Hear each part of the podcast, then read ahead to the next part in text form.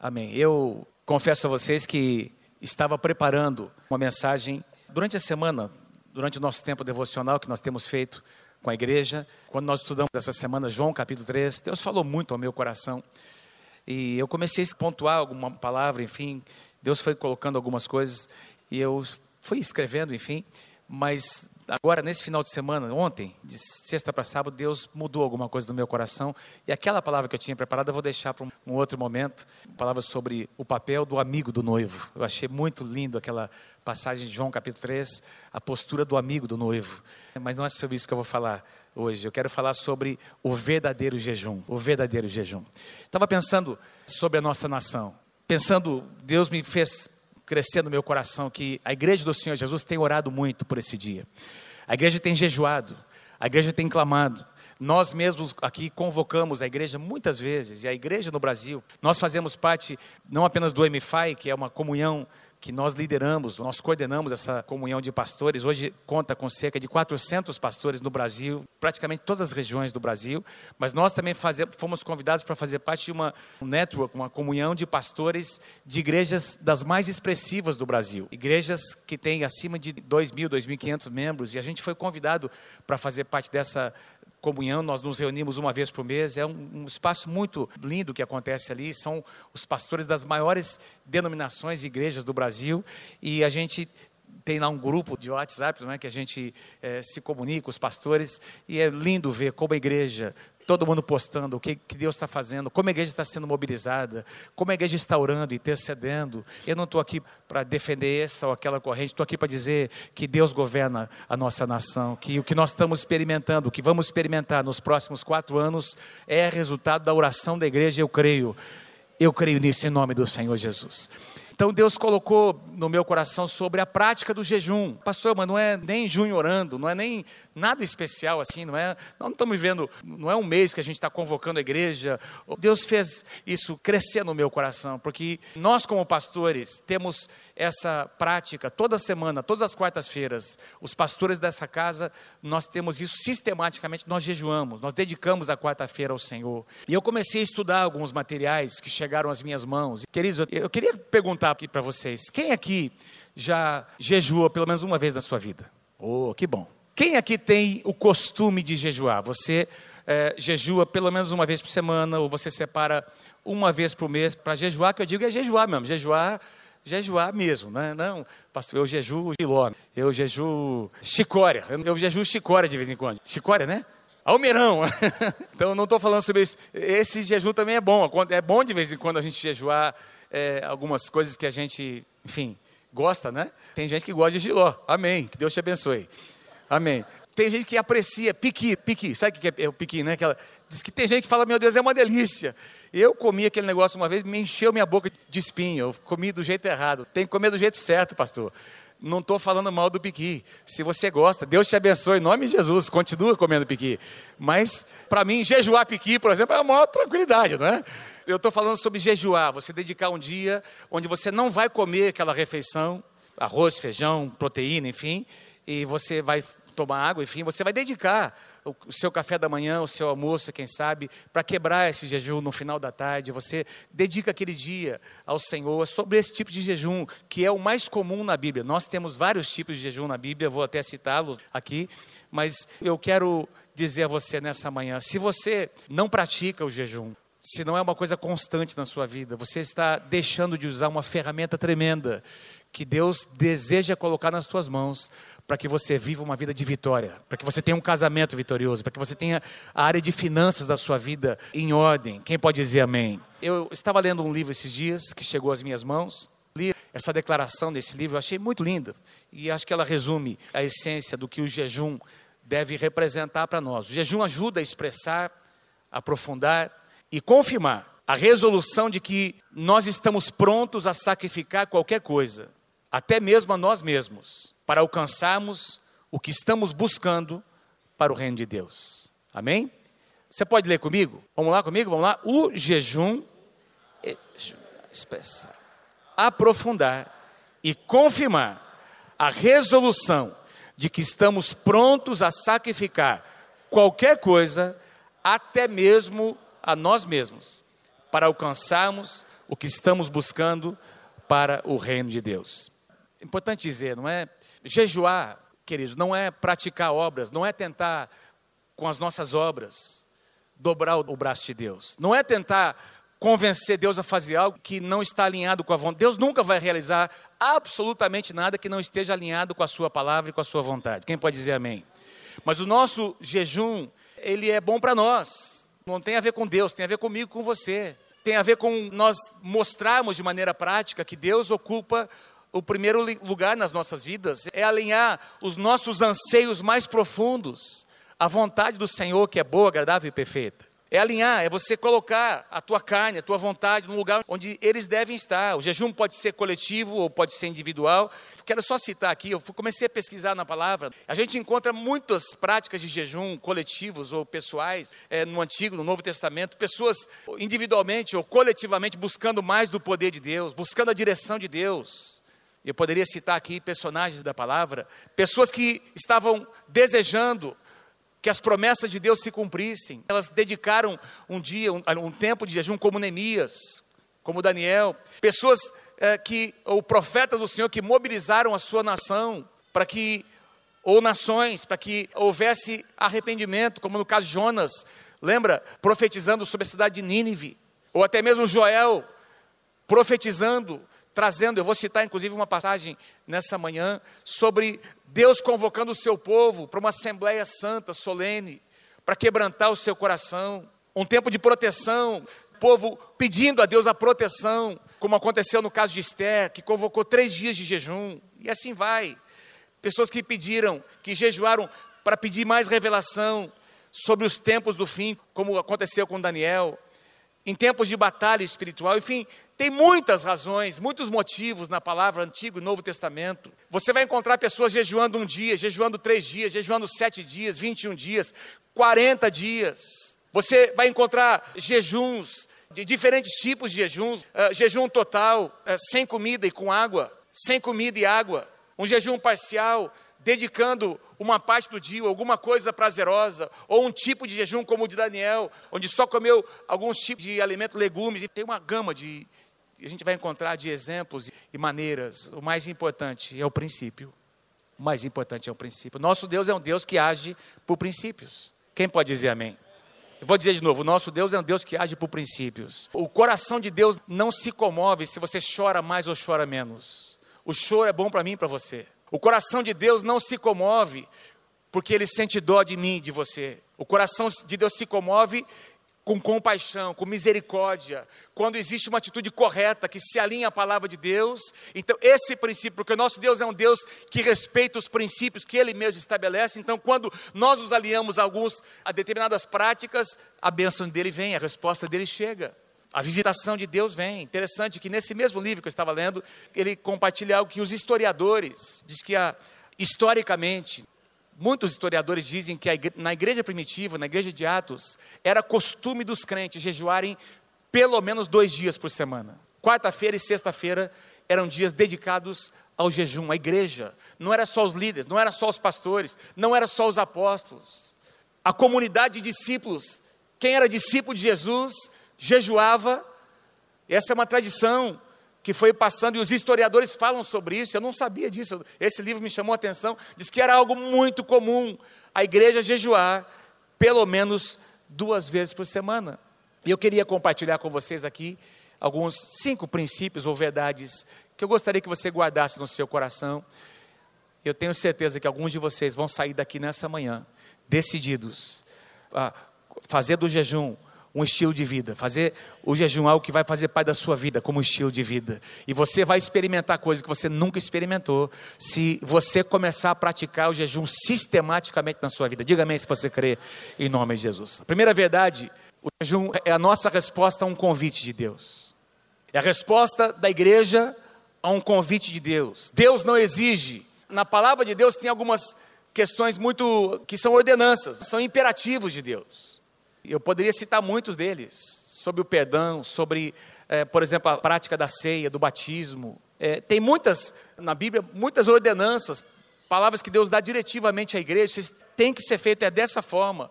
Mas tem algumas práticas que não, não são obrigatórias. Enfim, é um convite que Deus faz. Por exemplo, você veio aqui nessa manhã porque você quis. Alguém aqui foi obrigado a vir à Igreja Nova Aliança de Londrina? Ah, pastor, se eu não viesse, meu pai me. Não. As crianças vêm, né? Porque a gente traz. Mas até as crianças começam a aprender a ter prazer em vir à casa de Deus, sim ou não? Foi citado aqui, inclusive, uma criança que veio aqui, e nós temos as crianças, o trabalho com as crianças lá embaixo. Muitos pais estão aqui, tem muitas famílias que estão aqui. O seu filho veio, alguém trouxe, seu filho gostou da igreja e ele trouxe você.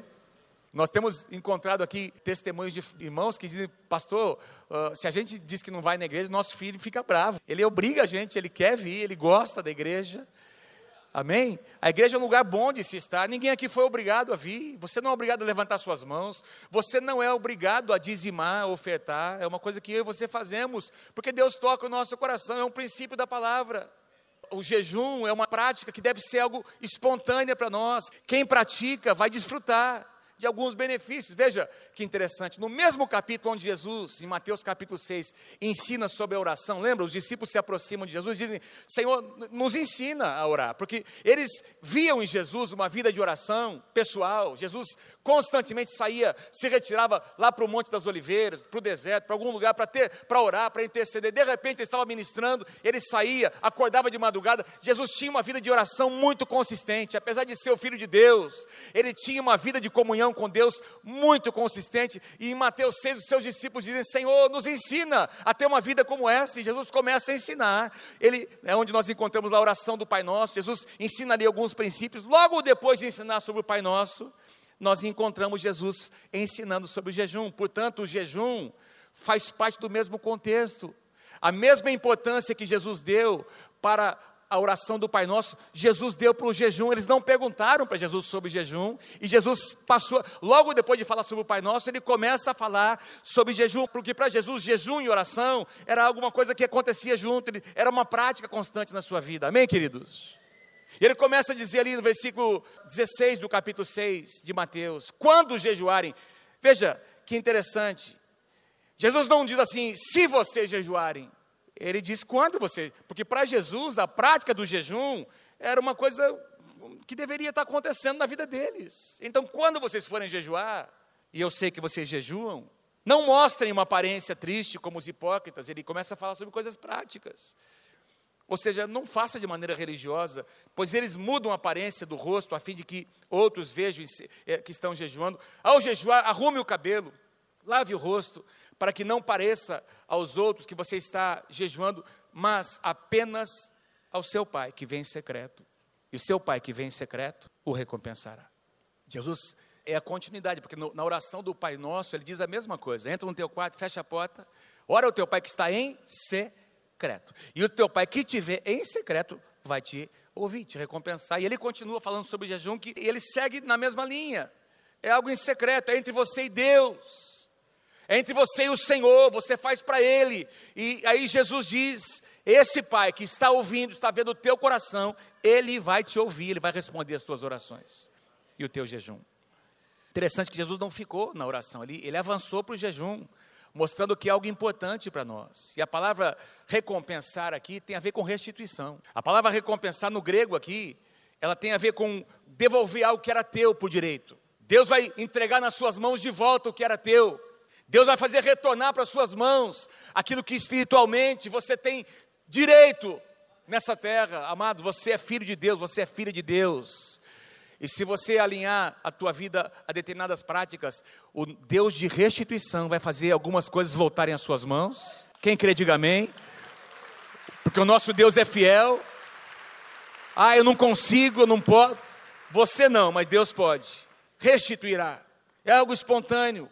Então, é uma resposta. O jejum é uma resposta espontânea nossa a um convite que Deus faz. Em segundo lugar, o jejum é uma expressão da nossa humildade diante de Deus. E humildade aqui não é pobreza, no sentido falta de recursos. Olha que pessoa humilde, miserável. Não é nesse sentido. Humildade aqui tem a ver com atitude de quebrantamento. Humildade aqui tem a ver com algo que é intencional.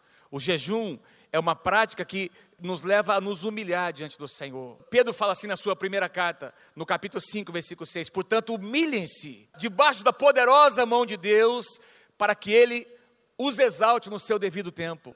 Quando Pedro fala sobre que Deus vai exaltar, no tempo dele, Deus vai exaltar, a palavra exaltar aqui significa ele vai trazer honra. Deus tem honra para você, meu querido. No lugar de vergonha, Deus quer trazer honra para a tua vida, para a tua casa, para o teu casamento. Tem coisas, tem práticas, tem situações que têm trazido vergonha. Você tem se sentido envergonhado diante das pessoas. Deus quer trazer a você não é só honra, Deus quer trazer dupla honra, como diz em Isaías 61. Dupla honra, posição dobrada. Agora, tem um princípio: para você ser honrado, tem que se humilhar diante de Deus. Tem alguma coisa que tem que acontecer aqui dentro, amados. Humilhem-se.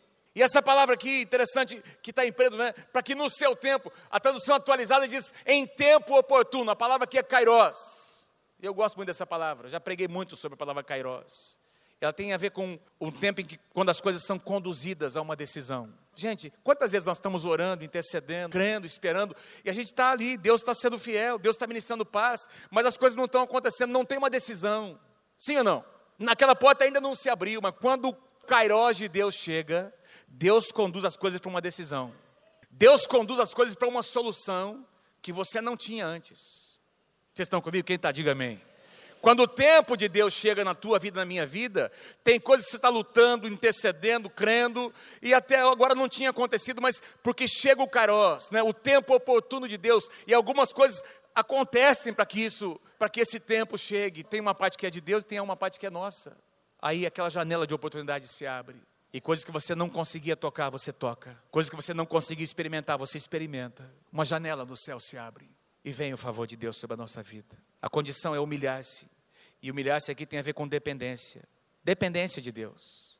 Muito importante nós lembrarmos que todo pecado, qualquer tipo de pecado, a base de qualquer tipo de pecado é o orgulho. Amém, gente? Se você for de Gênesis, lá no primeiro pecado que o primeiro homem praticou, Adão e Eva, começou no orgulho começou com, lá dentro. Alguma coisa aconteceu dentro do coração de Adão para ele desejar, Eva desejarem, para serem iguais a Deus, o orgulho. E aí, logo depois, não houve quebrantamento. Não foi Adão que procurou Deus, Deus procurou Adão. Não foi uma atitude onde ele caiu em si, eu, meu Deus, cadê meu, onde é que está? você não encontra isso em lugar nenhum. Adão procurando Deus, foi Deus que procurou Adão. Nós amamos porque ele nos amou primeiro. Nós podemos fazer porque ele fez primeiro conosco. Foi Deus que procurou Adão, porque havia orgulho, a semente, a base de qualquer tipo de pecado é o orgulho. E não existe outra maneira de você vencer determinadas áreas da tua vida do que colocar o teu orgulho no altar de Deus. Tem, nós temos que nos humilharmos diante do Senhor. Não tem outro jeito. E eu estou falando aqui sobre algo muito sutil, queridos. O orgulho é algo muito sutil. Só você sabe, é uma, é uma linha muito fina. Você pode receber um elogio de alguém e agradecer esse elogio, e a gente deve fazer isso sempre. Quem aqui gosta de receber elogio? Eu gosto. Faz bem, é importante. Mas aqui dentro do seu coração, quando você recebe um elogio, é importante agradecer a pessoa, mas aqui dentro é muito importante ter esse mecanismo automático de Senhor, eu sei que se não fosse a tua graça, eu sei que se não fosse a tua misericórdia, eu só consegui fazer porque a tua graça estava sobre mim. A capacitação veio de ti, Senhor. Porque senão a gente começa a achar que nós somos mais do que nós somos. Orgulho. Paulo diz em Romanos 12, versículo 3: Não pense de si além do que convém. Antes pense com moderação. É não pensar nem mais nem menos. É pensar o que Deus diz sobre eu e você. Agora, Joel, num tempo de crise do povo de Israel, da nação, ele Deus levanta esse profeta para dizer algo interessante para a nação. Voltem-se para mim. Eu creio que Deus está dizendo isso para o Brasil nesses dias. Voltem-se para mim de todo o coração, com jejum. Olha o jejum presente aqui. Com lamento, com pranto. Rasguem o coração e não as vossas vestes. Mais de uma vez, Deus disse para o seu povo: Esse povo me louva com os seus lábios, mas o seu coração está longe de mim. Rasgue o seu coração. Não adianta jogar cinza na cabeça vestir com pano de saco, com uma expressão externa de quebrantamento, se o quebrantamento não nasce no coração, tem que acontecer a partir do coração. Rasgue o seu coração. Derrama o seu coração diante do Senhor com lamento, com pranto, rasga o seu coração, voltem-se para Ele. Ou seja, se você está andando, andando nessa direção e você se converte, você muda, Deus toca, o Espírito Santo fala com você e você decide mudar pela graça de Deus. Você decide algo no seu coração, e aí, quando você se volta para o Senhor, a misericórdia dele vem, pois Ele é misericordioso e compassivo e muito paciente cheio de amor. Quantas vezes eu e você já pedimos perdão para Deus pelas mesmas coisas? Deus gritou com alguém, Deus foi violento com alguém, Deus sempre nos perdoou. Quem aqui pode louvar o Senhor pela sua misericórdia? Quem pode dar um aplauso a esse Deus maravilhoso que sempre, sempre nos dá uma segunda chance, sempre nos permite um novo começo? E aí, Isaías 58. Se você puder abrir a sua Bíblia em Isaías, você que trouxe a sua Bíblia, não? Isaías 58, eu vou citar esse capítulo que fala sobre o verdadeiro jejum que Deus espera de nós. Isaías 58, mais de uma vez, Isaías fala sobre o jejum como aflição para a nossa alma. Não lembro agora os versículos onde é que estão, está em Isaías 58, eu vou ler daqui a pouco com vocês. Ele coloca o jejum como um tipo de aflição. Diga assim comigo, aflição da minha alma. É no bom sentido eu e você precisamos, muitas vezes, nós precisamos permitir, nos permitir que a nossa alma seja afligida no bom sentido. Quantos entendem o que eu estou dizendo, o que Deus está falando? É como assim o salmista disse: a minha alma é como uma criança desmamada. Ela fica gritando, ela fica esperneando. Eu lembro quando os, os nossos filhos foram, na época de serem desmamados, meu Deus do céu, mas eles precisaram passar por esse processo. É difícil, o pai, a mãe, dá vontade de tem que passar para amadurecer. Então, é como essa salmista diz que é, é a, a, nossa alma é como uma criança desmamada. Ela quer continuar numa dependência errada e Deus promove, assim como o pai e a mãe promovem o amadurecimento de uma criança, Deus também promove o nosso crescimento. Mas a nossa alma muitas vezes tem que ser afligida, tem que ser colocada nesse lugar de humilhação. Diga comigo, humilhação. Amém? Quem pode dizer amém? Quantos querem experimentar humilhação no bom sentido na sua alma, na sua vida? Em terceiro lugar, o jejum é um posicionamento de guerra. O jejum tem a ver com guerra espiritual. Quer você e eu aceitemos ou não, nós estamos numa guerra espiritual. Aliás, no dia de hoje está acontecendo uma guerra espiritual no Brasil. Nesses dias, não foi só, não são apenas forças antagônicas, políticas, ideologias, diametralmente opostas. Nós estamos falando de uma guerra espiritual. Isso tem a ver com principados e potestades que governam regiões, territórios, que trazem miséria, que promovem violência, que promovem depravação sexual, que promovem o enfraquecimento de valores. A nossa nação tem experimentado isso. Isso tem a ver com potestades, amados. A nossa luta não é contra homens, pessoas, é contra principados e potestades, Efésios capítulo 6, nas regiões celestiais. Quem pode dizer amém por isso? Tem uma guerra, e, e aí tem uma guerra espiritual pela tua vida, pelo teu casamento, pelos, vamos trazer para o lado mais, mais pessoal, pelos teus filhos. Você precisa lutar pelo seu casamento, você precisa lutar pelos seus filhos, pelos seus pais pelas pessoas que você ama, porque o diabo, ele vem para roubar, matar e destruir, e ele vai fazer isso se você não se levantar e se você não tiver o sangue de Jesus sobre a sua vida. Agora, tem determinadas situações que você só vai vencer com jejum e oração. Como assim, pastor? Vou dar um exemplo para vocês. Em Marcos capítulo 9, conta a história, um senhor Imagina o coração deste homem, seu filho, jovem, não diz quantos anos ele tinha, mas diz lá que o seu filho, desde criança, era tomado por espíritos malignos. E esses espíritos malignos deixavam o corpo desse jovem, desse menino, desde criança rígido, diz que ele espumava na sua boca, diz que esse espírito maligno atirava esse menino para o chão, lançava essa criança no fogo, e ali essa criança convulsionava. Eu não estou falando sobre um acontecimento, estou falando sobre anos e anos, uma família vivendo com uma criança, se tornando jovem, todos os dias, todas as semanas, esse espírito maligno vindo para oprimir. Imagina o domínio desses demônios sobre essa família, essa casa. E eu quero que você pense que isso acontece também nos dias de hoje. Demônios são territoriais. Quando uma criança, um filho é afetado por um espírito maligno, toda a casa é afetada. Amém, gente? Toda a casa é afetada. E daí esse pai está desesperado, ele vem e ele fica sabendo que Jesus E os seus discípulos oravam por pessoas endemoniadas. Jesus devia estar, enfim, envolvido em alguma situação. Ele procura os discípulos.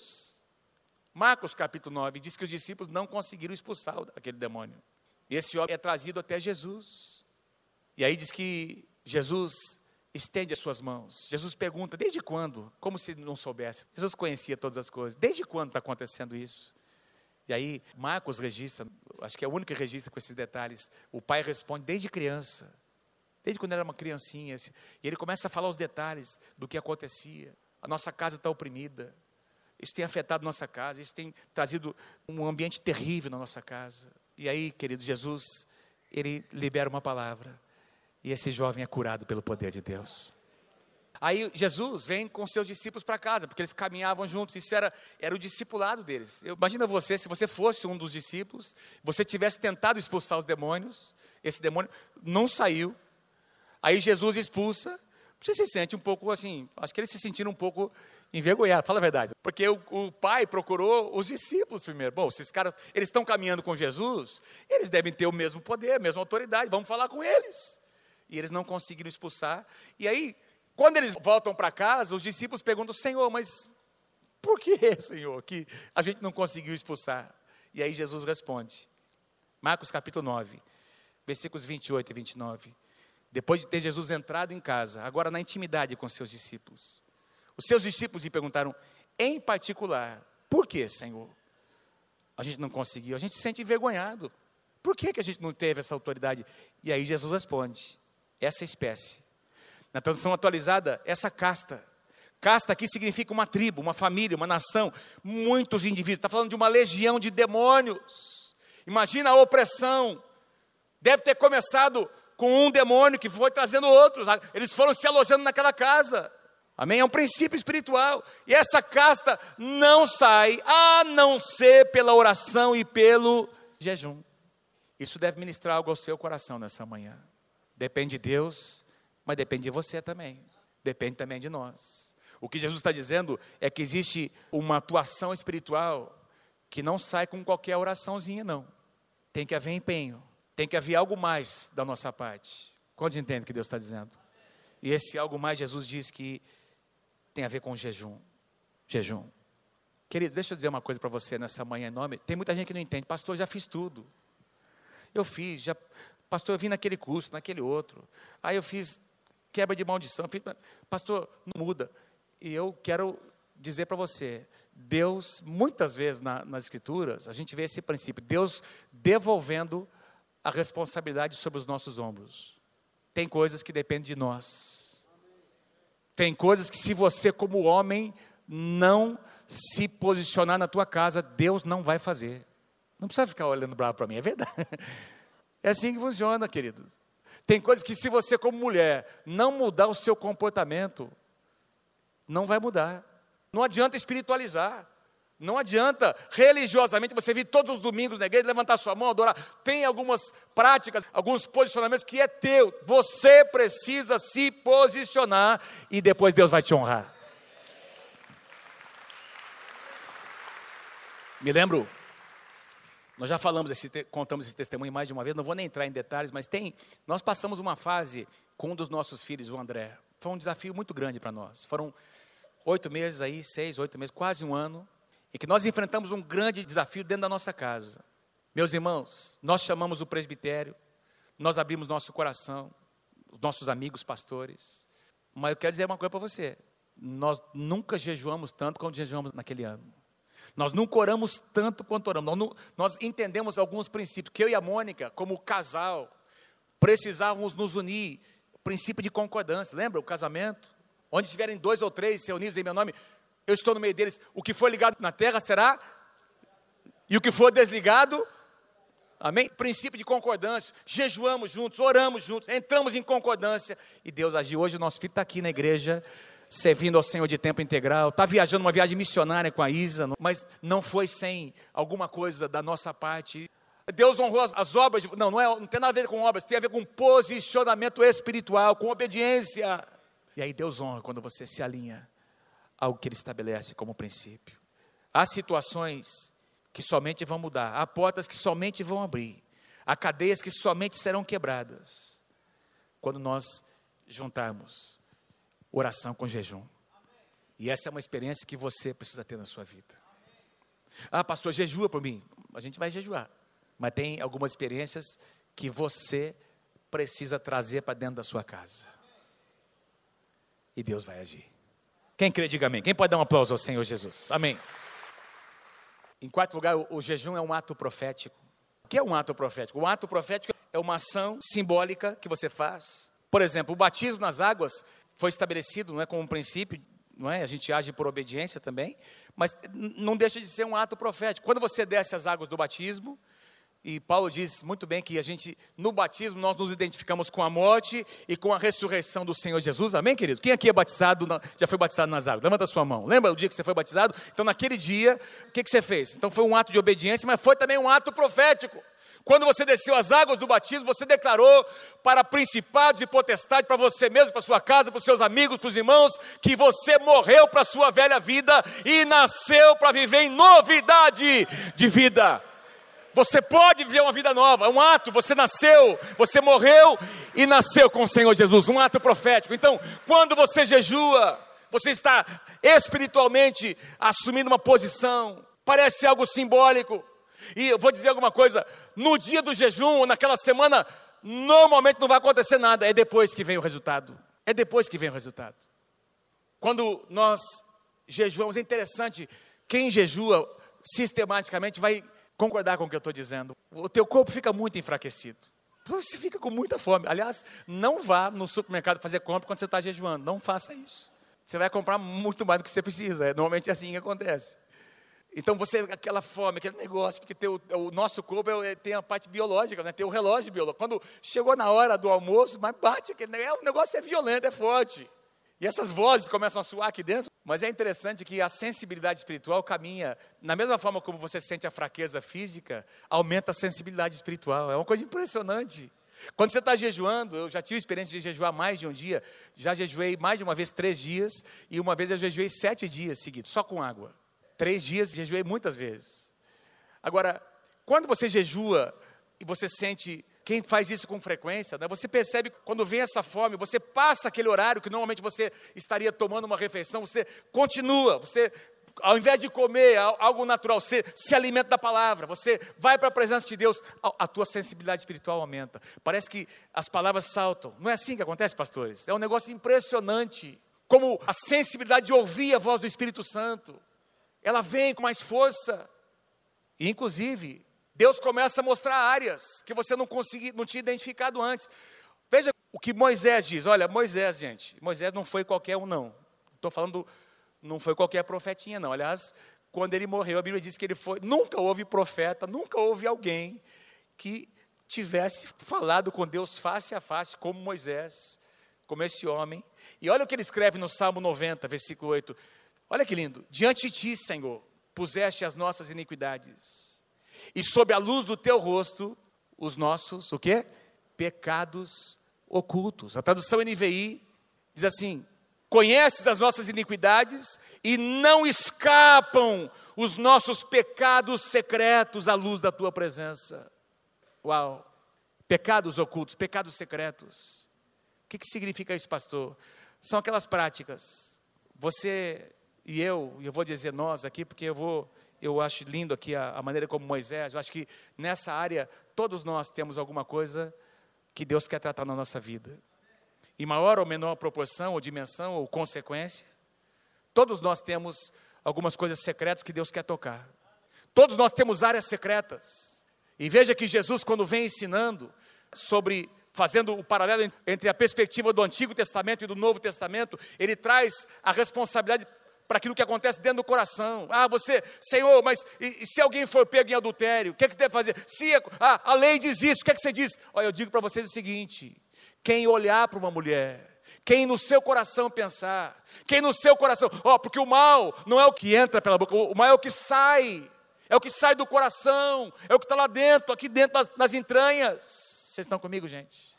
Lá no íntimo, que determina as suas ações, coisas secretas. Então, pecados secretos e ocultos tem a ver com aquelas práticas lá que nós, nós vamos aprendendo a conviver com elas, presta atenção no que eu vou dizer, e que nos levam a viver duas vidas. Tem uma vida, quando tem pecados secretos e ocultos, que nós não tratamos, nós vivemos duas vidas. Tem uma vida que a gente vive santa, religiosa, na igreja, louvando, adorando a Deus, na célula. Oh, que grande homem de Deus, que grande mulher de Deus. Mas tem uma vida paralela que ninguém sabe. Tem um negócio que acontece em determinados horários do dia e lugares que ninguém conhece, nem a esposa sabe, nem o marido sabe. Papai e mamãe não sabem o que está acontecendo. Pecados ocultos, secretos. E aí, a gente vai aprendendo a conviver com essas coisas, como se elas fossem normais, e nós vamos fazendo concessões, pequenas concessões. Ah, eu mereço isso. Ah, mas não, não tem tanto problema. Eu vou, eu vou, conseguir, é só uma vez. Eu vou, eu vou vencer. Meu Deus é um Deus cheio de amor. Quem é que crê que nosso Deus é um Deus cheio de amor? Ele é cheio de misericórdia. Ah, meu Deus me perdoa. E a gente vai aprendendo a, a viver essa vida. Dois mundos. Tem a, a vida que a gente vive na comunidade, na igreja, e tem aquela vida paralela que Deus quer visitar e curar, e tirar e remover isso do nosso coração. E isso não vai acontecer se você não conhecer o lugar de intimidade, de quebrantamento, de humilhação. Espontaneamente, o jejum tem tudo a ver com vencer pecados ocultos. Eu duvido, e eu digo isso em nome de Jesus, alguém que tenha um vício, que se propuser a jejuar três vezes por semana, debaixo de cobertura, à luz da palavra de Deus, eu duvido que essa pessoa não será liberta pelo poder de Deus. Ah, já tentei. Ah, já fui no centro, já fui lá na casa de recuperação, já tem que ter assistência, tem que ter às vezes assistência psicológica, tem que ter acompanhamento de pessoas sábias, de pessoas que têm competência, que conhecem a palavra, conselheiros sábios, tem que ter. Mas se a pessoa não se posicionar, se não houver uma ação nossa, não vai haver libertação. E eu estou falando sobre áreas que enfraquecem a tua vida, o teu ministério, o teu chamado como sacerdote, como mulher de Deus, enfraquece. Enfraquece você espiritualmente, amados. Deus quer curar o nosso coração. Eu quero ser curado por Deus. E eu estou me incluindo aqui, porque, veja, é Moisés, é Moisés que está dizendo, ele conhece os nossos pecados ocultos. Aliás, você vai lembrar que Moisés, Moisés foi impedido de entrar na terra por causa de algo que ele não permitiu Deus tratar no seu coração. Moisés fala para a rocha e vai brotar água. Ao invés de falar, por causa da irritação dele, por causa de tudo que ele estava vendo na sua alma, no seu coração, o que, é que ele fez? Desobedeceu a Deus e ele feriu a rocha. Duas vezes, bateu na rocha. Ele feriu a rocha, ele descarregou toda a sua ira, tudo que ele estava sentindo contra aquele povo que questionava, que murmurava, e essa ação de Moisés, porque ele não permitiu Deus tratar o seu coração, Deus disse para ele: Você não vai entrar na terra, porque tem áreas na sua vida que você nunca permitiu que eu tratasse. Que Deus nos existe nessa manhã, amados. Que Deus visite a minha vida e o meu. Por isso que Jesus fala tanto no lugar secreto. É lá no secreto que você precisa, e eu, que nós precisamos derramar o nosso coração. Porque sabe, ninguém, ninguém conhece, mas Deus conhece. Aquilo que eu e você fazemos no secreto, talvez nossos amigos, esposa, marido, ninguém conhece, ninguém sabe. Mas Deus sabe e todos os demônios do inferno também sabem. enquanto essa área não for curada na minha vida, na sua vida, Satanás terá uma base legal para prejudicar o seu casamento, para trazer maldição para a tua família. Mas se você se levantar, se você se posicionar, Deus vai te honrar, meu irmão. Deus vai te honrar, minha irmã. E vai haver dupla honra para você. Quem pode dizer amém? Louvado seja o nome do Senhor. Último lugar. O jejum é um ato de amor. É um ato de amor. É espontâneo. É um ato de amor. É um ato de amor, primeiramente, para com Deus. E se é um ato de amor para Deus, é também um ato de adoração. O jejum é um ato de adoração a Deus. Deus está em primeiro lugar. Buscai, pois, em primeiro lugar o reino de Deus e a sua justiça. Lembra que Jesus também disse: Não andem ansiosos com o que vocês vão comer ou vestir, comer. Buscar em primeiro lugar o reino de Deus, a sua justiça e todas as demais coisas, ou essas coisas, vos serão o que? Acrescentadas. Dependência. Isso é amar a Deus. Mas tem uma segunda expressão, é também amar as pessoas. Quando você jejua intercedendo por alguém, é a expressão do teu amor por essas pessoas. Amém, gente? Em Isaías 58, quando nós lemos lá sobre o verdadeiro jejum, Isaías 58, o jejum que Deus espera, olha o que ele diz sobre o jejum que Deus espera: que vocês soltem as correntes da injustiça, desatem as cordas e rompam com todo o jugo, coloquem em liberdade os oprimidos, partilhem sua comida com os famintos, abriguem o pobre desamparado, vistam aquele que estiver nu, eliminem o dedo acusador, deixem a falsidade. O profeta Isaías fala sobre ações práticas. Tudo isso aqui pode estar muito envolvido com oração, com intercessão, quebrar jugo, destruir cadeias. É muito parecido com aquilo que nós lemos em Isaías 61, que diz lá que um capítulo profético sobre o Messias, que ele viria para trazer cura aos quebrantados de coração. Quem pode dizer amém? É muito parecido soltar correntes, desatar cordas, destruir o jugo opressor. Tudo isso aqui diz, mas eu quero avançar com vocês para as promessas. Tem aqui sete, oito atitudes que nós precisamos ter no jejum, e aí nós temos 15 promessas. 15 promessas de Deus. Se eu e você tivermos a atitude correta no nosso jejum, na nossa oração, tem 15 promessas de Deus. Diga comigo 15 promessas. Pelo menos 15, talvez tenha mais. Eu consigo relacionar 15. Número um, a tua luz irromperá como alvorada. A vereda do justo é como a luz da aurora que vai brilhando mais e mais até ser dia perfeito. Onde tem trevas, a luz de Deus vai brilhar na sua vida. Quem pode dizer amém? Prontamente surgirá a tua cura, cura emocional, cura física. Queridos, muitas vezes tem enfermidade. É interessante como nas Escrituras, no Novo Testamento, nós encontramos muitas vezes declarações de enfermidades assim, que tal pessoa foi curada de um espírito de enfermidade, o que significa que havia uma opressão espiritual que desencadeava uma enfermidade física. No jejum, forças espirituais são vencidas e a cura vem.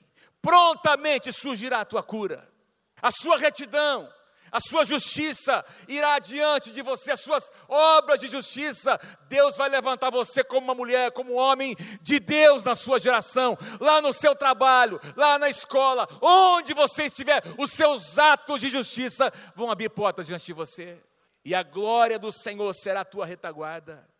Lembra Israel no deserto? Tinha aquela coluna, a glória de Deus se manifestava ali, protegendo os israelitas dos seus inimigos. Diz aqui que se você praticar o jejum da forma como Deus espera, a glória de Deus será a tua retaguarda. Quem pode dizer amém? Você chamará, aliás, clamará, e o Senhor te responderá. O nosso Deus é um Deus que responde às nossas orações. Vou dizer de novo: o nosso Deus é um Deus que responde às nossas orações. O nosso Deus é um Deus que responde às nossas orações. Nós não estamos orando, nós não estamos jejuando, nós não estamos nos humilhando diante de uma imagem fria que não se manifesta, que tem olhos, mas não vem, tem mãos, mas não tocam. O nosso Deus é um Deus vivo e o poder da ressurreição nos toca quando nós nos curvamos perante Ele, quando nós agimos em obediência à Sua palavra. Você clamará, o Senhor responderá. Você gritará por socorro, e Ele dirá: Eu estou aqui. Fala para quem está pertinho de você: Deus está presente, meu querido, minha querida, em nome de Jesus. A sexta promessa, Isaías capítulo 58. Você gritará por socorro, e ele, virá, ele dirá: Estou aqui. A sétima, o Senhor te guiará constantemente, continuamente profeta, o mesmo profeta Isaías diz no outro capítulo: quando você não souber para onde ir, você vai ouvir uma voz atrás de você dizendo: Este é o caminho. Este é o caminho, andai por ele. Este é o caminho. Ah, mas o nosso Deus é um Deus que nos dá direção. O Senhor fartará a tua alma até em lugares áridos. Até no tempo de sequidão, até no tempo de estiagem, de seca, Deus vai estar presente. Deus vai se fazer presente, o Senhor fortificará os teus ossos. Provérbios diz que a tristeza faz secar os ossos. Não é isso que diz lá em Provérbios? Deus quer trazer alegria ao seu coração nesse dia. Saúde física. É isso que está dizendo assim aqui. Se você for um homem, uma mulher que decide praticar o jejum da forma como Deus espera, Ele vai trazer saúde física para dentro da sua casa, fortalecer os seus ossos. Você será como um jardim regado. E aqui o, o modelo é o que eu ministrei alguns dias atrás na nossa conferência de louvor e adoração. O jardim do Éden tinha lá um rio que nascia. Nascia pequeno e ele ia se tornando caudaloso e se dividia em quatro outros rios, quatro braços. E diz que esse rio regava todo o jardim do Éden. E nós encontramos, aliás, tudo que tinha de vida nesse jardim, as árvores, a árvore da vida vinha, a vida vinha desse rio, que representa o rio de Deus. Em Apocalipse, no último capítulo de Apocalipse, o mesmo rio aparece, ali regando a terra. Tu serás como um jardim regado. Você também será como um manancial. Um manancial cujas águas estão explodindo, brotando, cujas águas jamais faltam. Louvado seja o nome do Senhor. Jesus disse: Quem crê em mim, como diz as Escrituras, do seu interior fluirão rios de águas vivas. Você será como um manancial cujas águas jamais faltam. Os teus filhos, olha aí a bênção chegando para a tua casa. Olha a bênção tocando a sua posteridade. Olha a bênção tocando os seus filhos, seus netos, a sua linhagem. Os seus filhos edificarão as antigas ruínas. Tu levantarás os fundamentos de muitas gerações. Por que, que Isaías profetiza isso? Porque, presta atenção, queridos, Israel foi pecando, Israel foi se afastando de Deus, eles não se afastaram num só dia, geração após geração, eles foram se envolvendo com outros povos, foram adorando outros deuses, eles foram diminuindo os seus valores, eles foram trazendo ou achando ou determinando que algumas coisas que não deveriam jamais fazer parte da sua comunidade, que elas poderiam sistematicamente, gradativamente entrar para a cultura, e eles foram se familiarizando com coisas que eles jamais deveriam conviver, foram pecando, e aí Deus diz que eu vou levantar novamente o fundamento, esse fundamento que foi pedido nas gerações será re levantado, reedificado. Eu estou pregando aqui hoje sobre um fundamento que os meus pais lançaram. E nós estamos lançando um fundamento para que as próximas gerações possam edificar, possam fluir, possam ser enviados, igrejas possam ser plantadas. Tu edificarás sobre o fundamento de muitas gerações e tu serás chamado reparador de brechas. Reparador de brechas. Isso tem a ver com intercessão, oração. Você vai fechar as brechas dos muros da sua casa. Quem pode dizer amém? Por onde o inimigo penetrava, por onde as influências malignas vinham, você se tornará um reparador de brechas. E ele finaliza dizendo: E você terá no Senhor a sua alegria. A tradução atualizada diz, ou, uma outra, não lembro qual que é, e tu te deleitarás no Senhor. O Senhor será o teu único deleite. Você vai se apegar em Deus, como sendo a coisa, o que existe mais precioso na tua vida. Meu irmão, minha irmã, não tem como não ser curado, não tem como não ser visitado por Deus. Se o Senhor se tornar o seu deleite, não tem como Deus não visitar a tua casa e trazer cura e libertação e restauração para a tua vida, para o teu casamento, para as tuas finanças e para tudo que você tem e é, em nome do Senhor Jesus. Em nome do Senhor Jesus. Se é para o Senhor Jesus, aplauda Ele, mais forte, mais forte. Obrigado, Senhor, obrigado, Senhor. Aleluia. E a última frase de Isaías, capítulo 58, porque a boca do Senhor o disse. Quando Deus empenha a sua palavra, e todo o capítulo fala sobre jejum, Entenda como é importante esse princípio. Se você não tem essa prática como estilo de vida, adote isso. Faça disso uma prática. Fala para quem está pertinho de você assim, fala, irmão, você não vai morrer se você jejuar, se não almoçar, uma vezinha. Não vai, fala, não vai. Ai, meu Deus do céu, eu não aguento, eu não aguento. Você não vai aguentar, você vai aguentar. Aliás, estudos mostram, não é verdade? Tem estudos seculares que mostram como o jejum faz bem para a saúde. É ou não é verdade? Vai lá, procura na internet, lá no Google, o jejum faz bem ou não faz? Tem estudos científicos que como Deus é sabido da gente. Você não vai morrer se deixar de tomar um café da manhã, um almoço, para dedicar esse dia, esse espaço de tempo para buscar o Senhor, para se quebrantar diante dEle. Tem honra vindo para a tua casa, tem resposta de Deus chegando na tua casa. Faz a tua parte e Deus vai fazer a dele. Amém? Quem recebe essa palavra, diga eu recebo em nome de Jesus. Fique em pé comigo nessa manhã. Amém. Aleluia. Agora eu quero orar com você antes de nós cantarmos, porque eu sei que esse é um, é um desafio, queridos. Todos nós temos áreas, todos nós temos alguma coisa para resolver, para sermos curados por Deus. Foi declarado aqui profeticamente nessa manhã, nós devemos nos permitir ser atraídos pelo Senhor. Não é isso que foi profetizado aqui?